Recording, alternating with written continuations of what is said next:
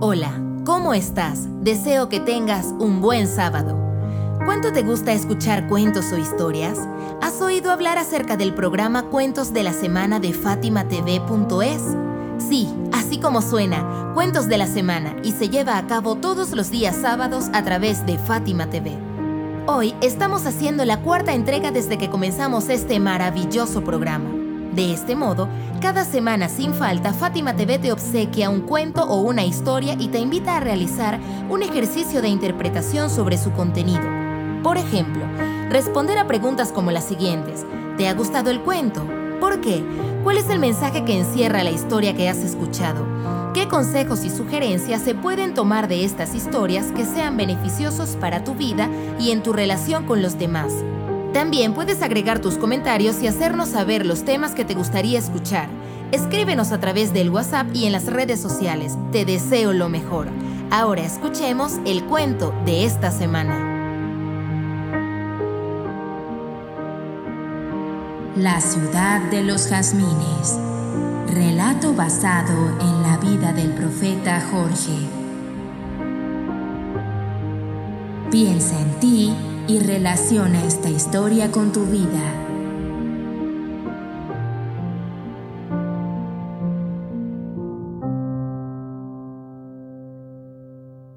Los relatos dicen que Dios Todopoderoso eligió a un hombre llamado Jorge como su profeta y luego lo envió a la región de Sham, Damasco actual, Siria, donde reinaba Dadhaná conocido también como Dadán. El profeta Jorge, luego de caminar durante varias semanas, llegó finalmente a la ciudad donde Dadán tenía la sede de su gobierno. Era un tirano que practicaba la idolatría y era conocido por sus terribles crueldades. En contraste, la ciudad era muy hermosa y antigua en sus murallas parecía estar escrita la historia de todos sus reyes y batallas, pero lo que en verdad la hacía grata era el olor de sus jazmines, que perfumaban a toda hora el ambiente.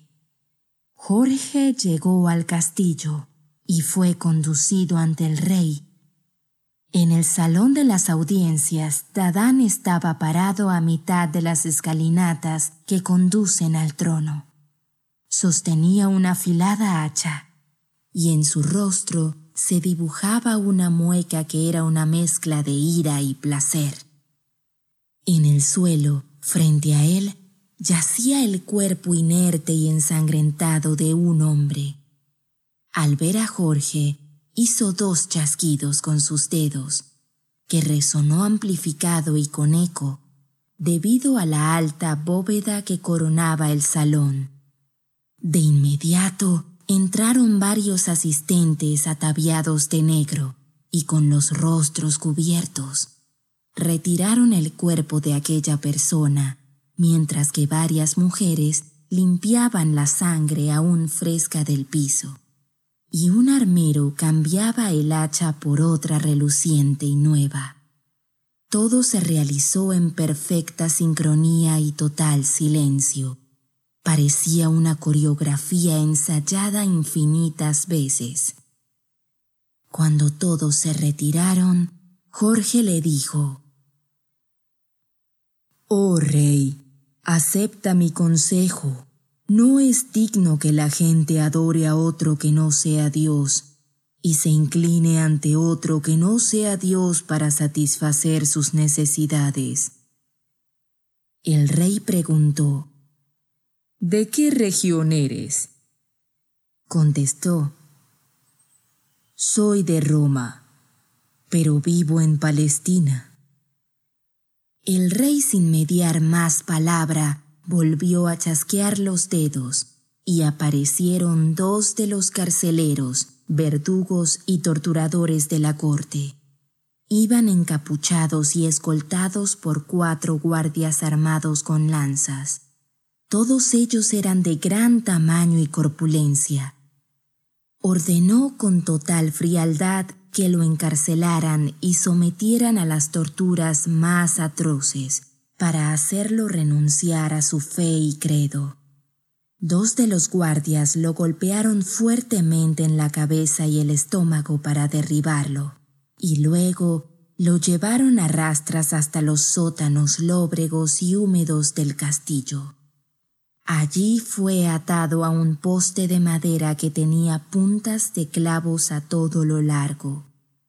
Lo colocaron en la posición más incómoda que pudieron y lo untaron con grasa de cerdo rancia Jorge se encomendó a Dios y suplicó protección contra la maldad de sus verdugos.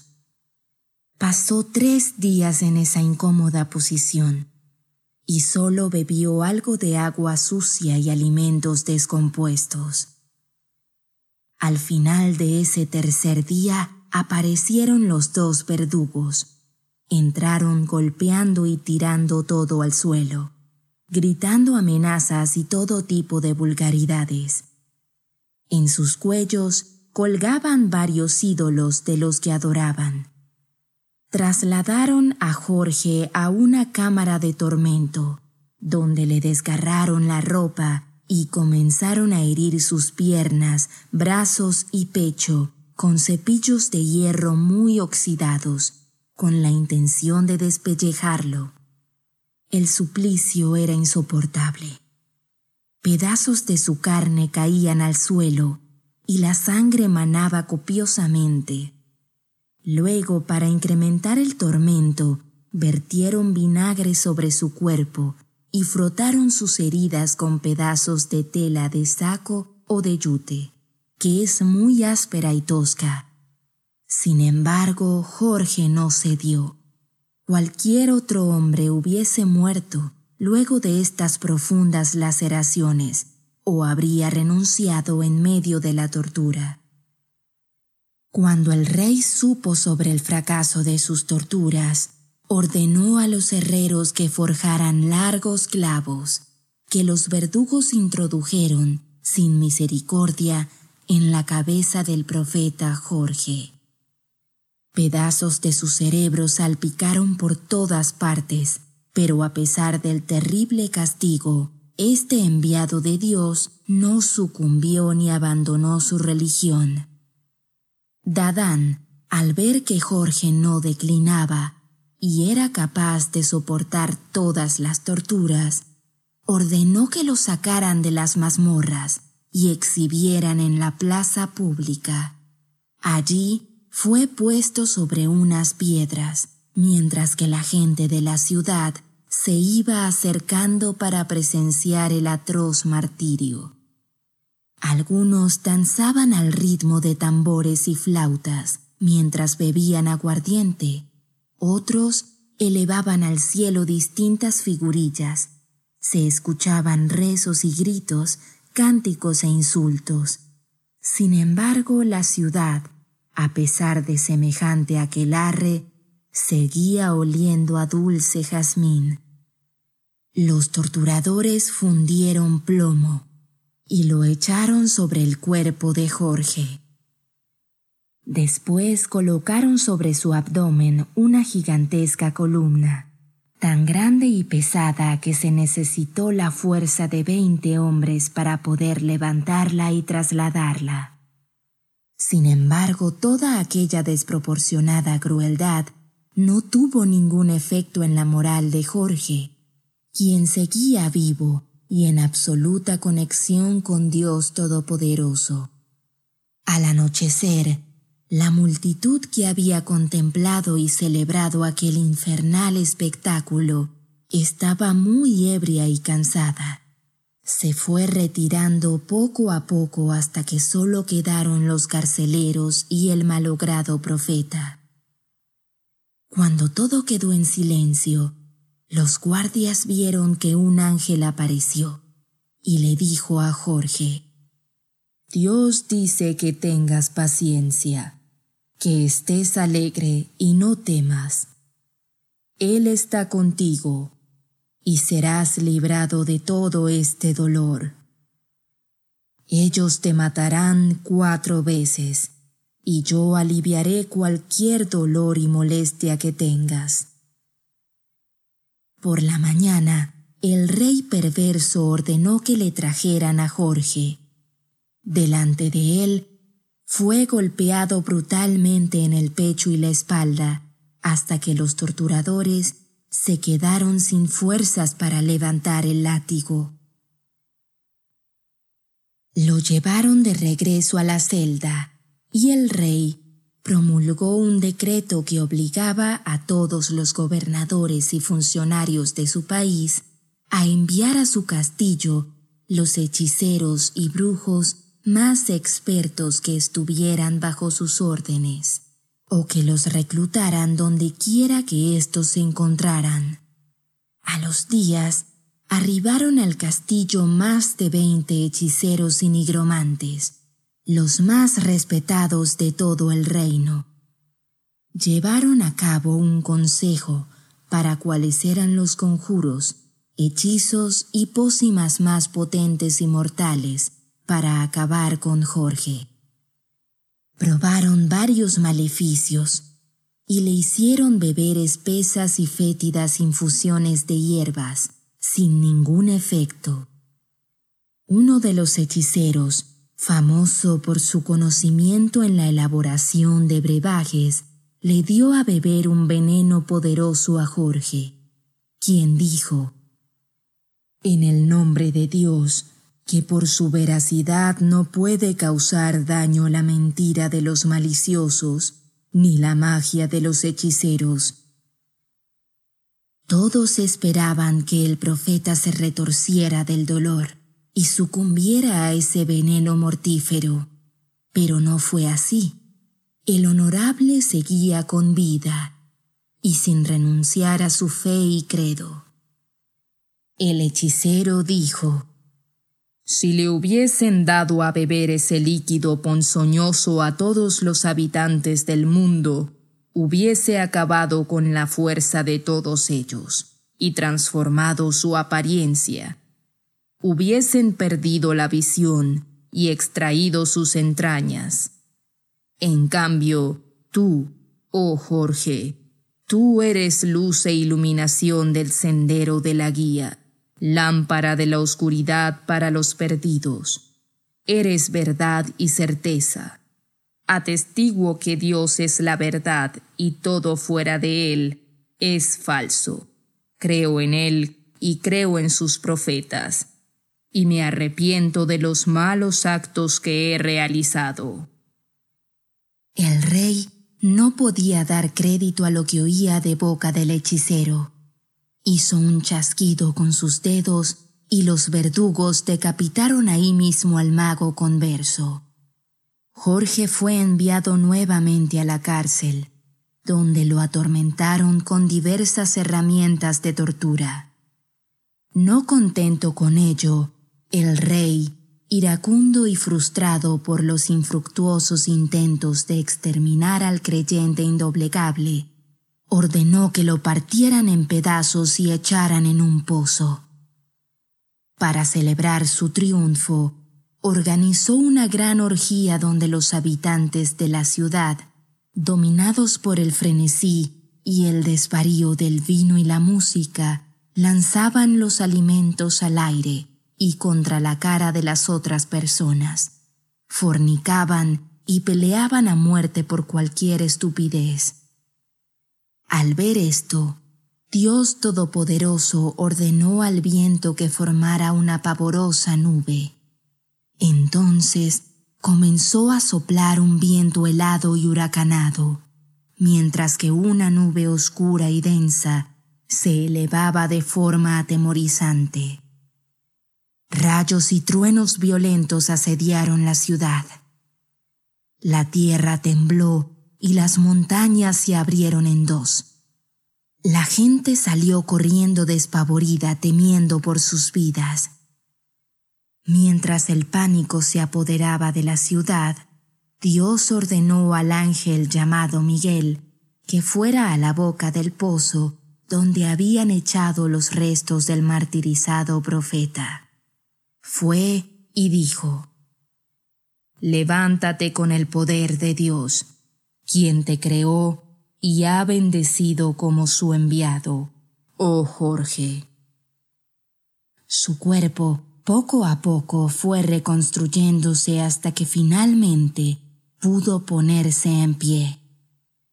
Lucía sano, lleno de vida y sin ninguna señal de tortura en su cuerpo. El ángel Miguel lo sacó del pozo y le dijo, Tolera, tolera, te doy la buena nueva de que has alcanzado cada una de las recompensas divinas. El rey Dadán, que estaba seguro de haber matado a Jorge, quedó desconcertado al verlo caminar, íntegro y sin ninguna herida. Jorge le dijo, Dios Todopoderoso me envió para darte un ultimátum. El rey explotó en cólera cuando escuchó aquella advertencia. No podía concebir que alguien tuviese más poder que él y las divinidades a las que adoraba. En cambio, el comandante de los ejércitos de Dadán sintió que su corazón daba un vuelco al ver a Jorge vivo después de haber sufrido tan abominables torturas, y luego cortado en trozos y lanzado a un pozo. Dijo, Doy testimonio de que creo en el Dios que te revivió. Atestiguo que Él es la verdad y que cualquier Dios fuera de Él es falso. Cuando el comandante del ejército dijo esto, más de cuatro mil soldados lo imitaron y convirtieron su fe a la de Jorge. El rey Dadán ordenó a sus guardias que masacraran a todos los conversos. Por los canales y exequias corría la sangre de miles de mártires que habían abandonado la idolatría y abrazado la creencia de un Dios único y misericordioso gustosos se entregaron a los verdugos para que cortaran sus cabezas o ser degollados. Murieron seguros de que serían recompensados en la otra vida. Después de esta masacre, el rey ordenó que forjaran una gran lámina de cobre y la colocaran sobre el fuego. Cuando la lámina estuvo al rojo vivo, Tumbaron a Jorge sobre ésta hasta que el cobre se fundió. Luego pidió que vertieran el cobre derretido en su boca e introdujeran clavos en sus ojos y cabeza, y que esas heridas fueran rellenadas con la misma materia derretida. Dadán, desesperado al ver que a pesar de todo esto, Jorge continuaba vivo, y aferrado a sus creencias, ordenó que construyeran una gran pira alrededor de éste, con el fin de quemarlo vivo. Jorge ardió hasta quedar convertido en cenizas. El rey, no conforme con ello, mandó a que esparcieran las cenizas por el aire a todo lo largo de la ciudad y fuera de ésta. El ángel Miguel nuevamente le ordenó a Jorge resucitar en el nombre de Dios. El rey celebraba acompañado de sus generales y súbditos más leales, cuando Jorge apareció y volvió a alertarle sobre la existencia de un Dios único y del castigo que le esperaba a los incrédulos.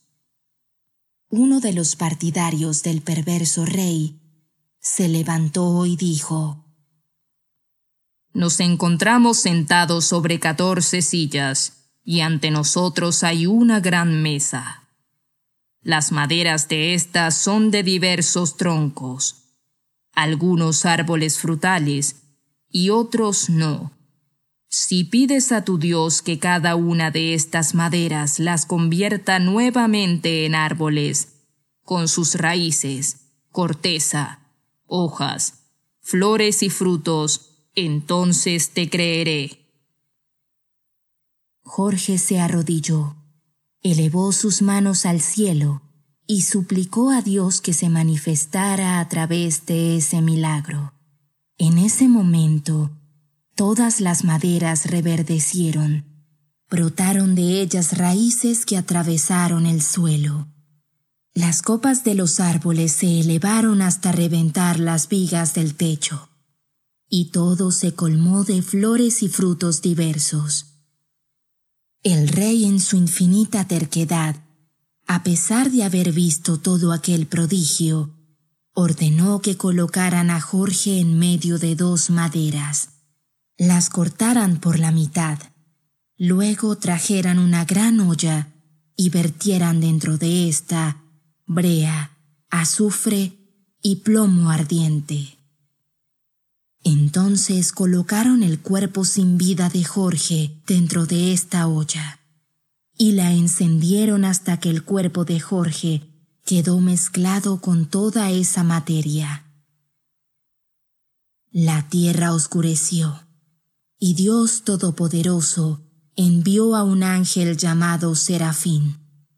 Este ángel gritó tan portentosamente que todos cayeron derribados al suelo. Luego volteó la olla y con el poder de Dios Jorge se levantó nuevamente lleno de vida. Fue a ver a ese malvado rey y otra vez le hizo llegar el mensaje de Dios. La gente quedó estupefacta al verlo una vez más. Una mujer se le acercó y le dijo, Oh siervo digno de Dios, nosotros teníamos una vaca que de su leche vivíamos. Esta vaca murió y queremos que la revivas para nosotros. Jorge le dio su callado y dijo, Tómalo, llévalo y pega sobre la cabeza de esa vaca y di, Jorge dice que te levantes con el permiso de Dios la mujer fue a su casa e hizo lo que el profeta le indicó. La vaca revivió y ella se convirtió en creyente. El rey pensó, Si dejo a este hechicero por sí mismo, matará a mi nación y gente. Así que animó a una turba iracunda para que lo llevara fuera de la ciudad y allí degollarlo. Pero Jorge le pidió a Dios, Oh Dios, déjame morir. Castiga a los idólatras. Solo te pido que mi nombre y mi recuerdo sea causa de paciencia y tolerancia para aquellos que ante cualquier temor y desastre se acerquen más a ti.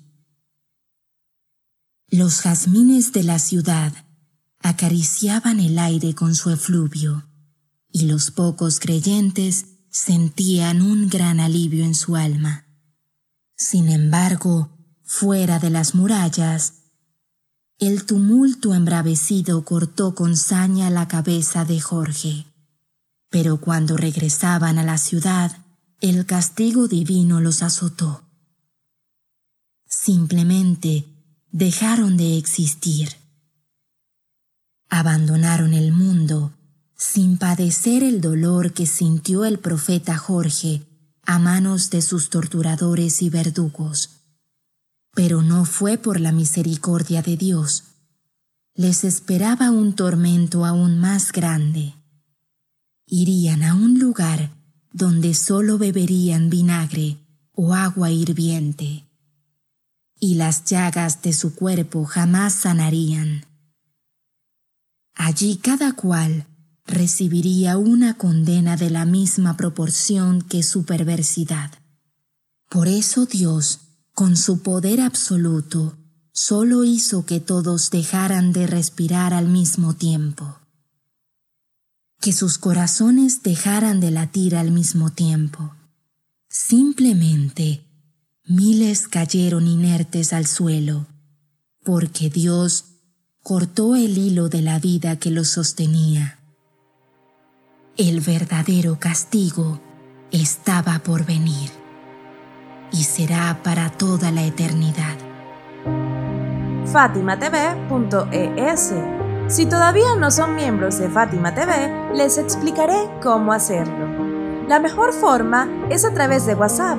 Agrega a los contactos de tu celular el número de Fátima TV y envíanos tu nombre por esa misma vía.